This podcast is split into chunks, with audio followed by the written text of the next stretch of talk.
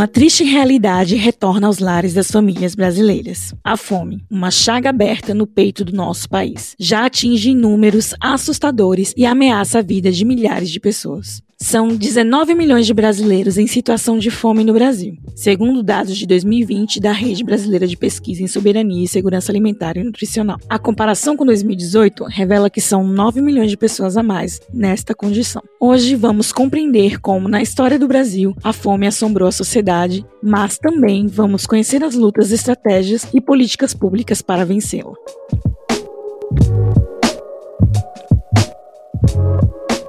A fome é uma condição natural de ausência de alimentos. Sentimos fome diariamente, e para muitos, esta é uma sensação corriqueira. Contudo, para uma grande parcela da sociedade brasileira, esta é uma condição social permanente que ameaça a sua sobrevivência. Entre os primeiros relatos sobre o flagelo da fome e de seu enfrentamento, destacam-se os trabalhos do farmacêutico cearense Rodolfo Marcos Teófilo, publicados entre 1880 e 1890. Seus relatos tratam da penúria e da fome provocadas pelas secas sobre os sertanejos nordestinos. Teófilo havia nascido na Bahia, mas foi criado e radicado no Ceará. Ao longo de sua vida, travou diversas batalhas com as autoridades cearenses. A mais importante destas batalhas talvez tenha sido sobre a vacinação da população contra a varíola. Ele chegou a fabricar a vacina em seu próprio laboratório particular, enquanto o governo Antônio Ascioli, seu opositor, desacreditava suas ações e o perseguia. As observações de Teófilo tinham como base os relatos dos anos de seca em décadas anteriores. Entre 1877 e 1879, a seca que atingiu o Ceará ficou conhecida como uma das mais graves da história do Brasil. De acordo com as estimativas, ela matou 500 mil pessoas, algo em torno de 4% da população brasileira. Em 1915 e 1932, novas secas históricas ocorreram no país, reativando o ciclo de fome e penúria, em especial nas regiões nordestinas. Neste contexto, foram criados os acampamentos de concentração no Ceará. Os registros históricos e os jornais na época descrevem estes locais onde milhares de famílias do semiárido eram obrigadas a viver em condições subhumanas, amontoadas quase sem comida, em um espaço insalubre, cercado e custodiado por guardas. As autoridades estaduais chamavam de campo de concentração. No total, foram sete campos estrategicamente estabelecidos perto das vias ferroviárias que os agricultores do sertão cearense usavam para fugir para a fortaleza. As autoridades os vendiam como uma espécie de proteção para milhares de vítimas da seca, mas não passavam de prisões que os impediam de chegar à capital cearense, algo que interessava as elites urbanas daquela época. Embora a seca seja cruel, ela é apenas uma das potencializadoras da fome. Nas cidades, entre as classes trabalhadoras, a fome era também muito constante. Uma importante pesquisa feita em 1932 por Josué de Castro, pensador e ativista contra a fome no Brasil, apontou que o consumo alimentar das famílias operárias em Recife, à base de açúcar, café, charque, farinha, feijão e pão, fornecia apenas cerca de 1.645 calorias. Custava cerca de 71,6% do valor do salário. Era pobre em vitaminas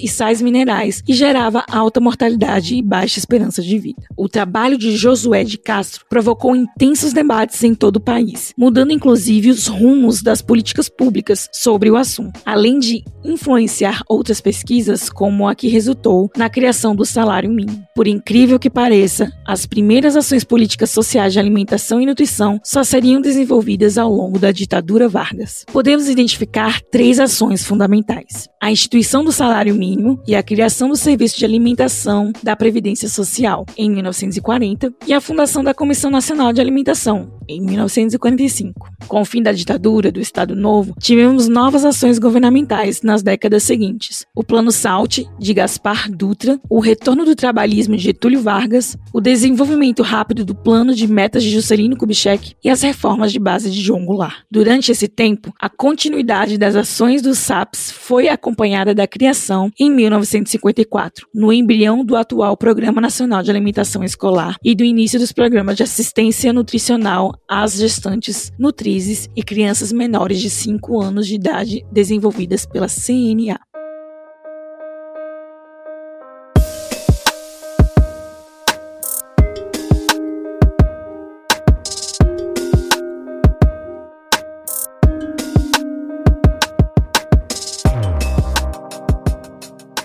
Fantasioso milagre econômico da ditadura de 64 trouxe um novo problema. Enquanto o produto interno bruto crescia acima de 11% anualmente, o Estudo Nacional de Despesas Familiares atestava que 67% da população apresentava um consumo energético inferior às necessidades nutricionais mínimas recomendadas pela Organização Mundial de Saúde. Como consequência, 46,1% dos menores de 5 anos, 24,3% dos adultos e idosos brasileiros do sexo masculino e 20 26,4% do feminino apresentavam desnutrição. Na propaganda estatal, as palavras fome e desemprego eram proibidas. A ideia era de veicular apenas informações positivas para a população. O bolo econômico cresceu, mas para poucos. Contudo, mesmo neste momento de repressão, políticas públicas de combate à fome foram desenvolvidas, como a criação do Instituto Nacional de Alimentação e Nutrição, o INAM, em 1972, que conduziu pesquisas e ações públicas no enfrentamento à fome, articulando estados, municípios e Ministério da Saúde. Com a redemocratização do Brasil, chegamos a uma nova etapa desse processo histórico. No início da década de 90, o governo Collor de Mello extinguiu políticas públicas, como programas de de suplementação alimentar dirigidos a crianças menores de 7 anos e enfraqueceu outras, como o Programa Nacional de Alimentação Escolar e o Programa de Alimentação do Trabalhador. Suas ações neoliberais, marcadas pela corrupção, trouxeram uma crise moral sem precedentes. O período seguinte foi marcado pela realização de ampla mobilização da sociedade civil em torno do tema da fome e da miséria. As iniciativas de partidos políticos da oposição, ao elaborar uma política nacional de segurança alimentar e apresentá-la ao governo federal e a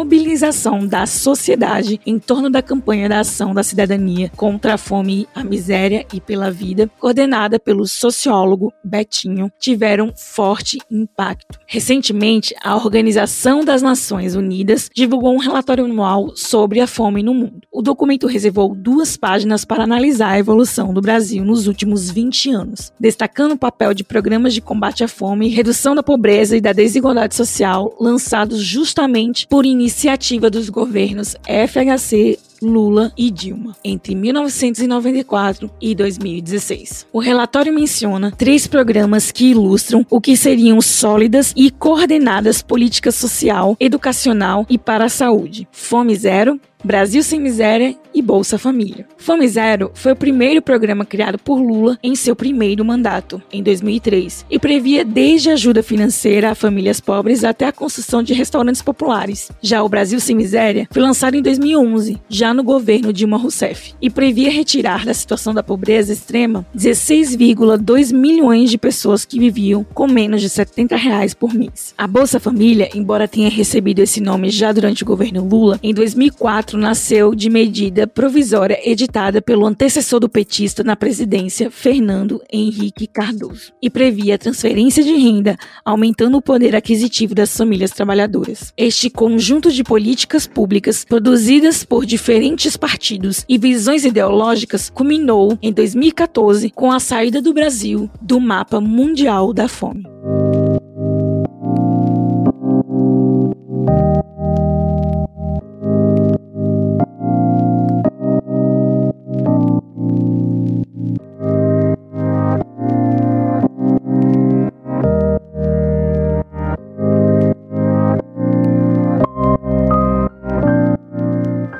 E aí, curtiu? Se você já acompanha nosso trabalho há algum tempo e nós te ajudamos de alguma forma, considere ser um apoiador no apoia.se barra historiante por apenas R$ reais mensais. Como recompensas, você entra para o nosso sorteio mensal de livros, recebe vídeos e podcasts exclusivos, acessa os mini cursos online que veiculamos apenas para os apoiadores. Um abraço e até o próximo História das Coisas.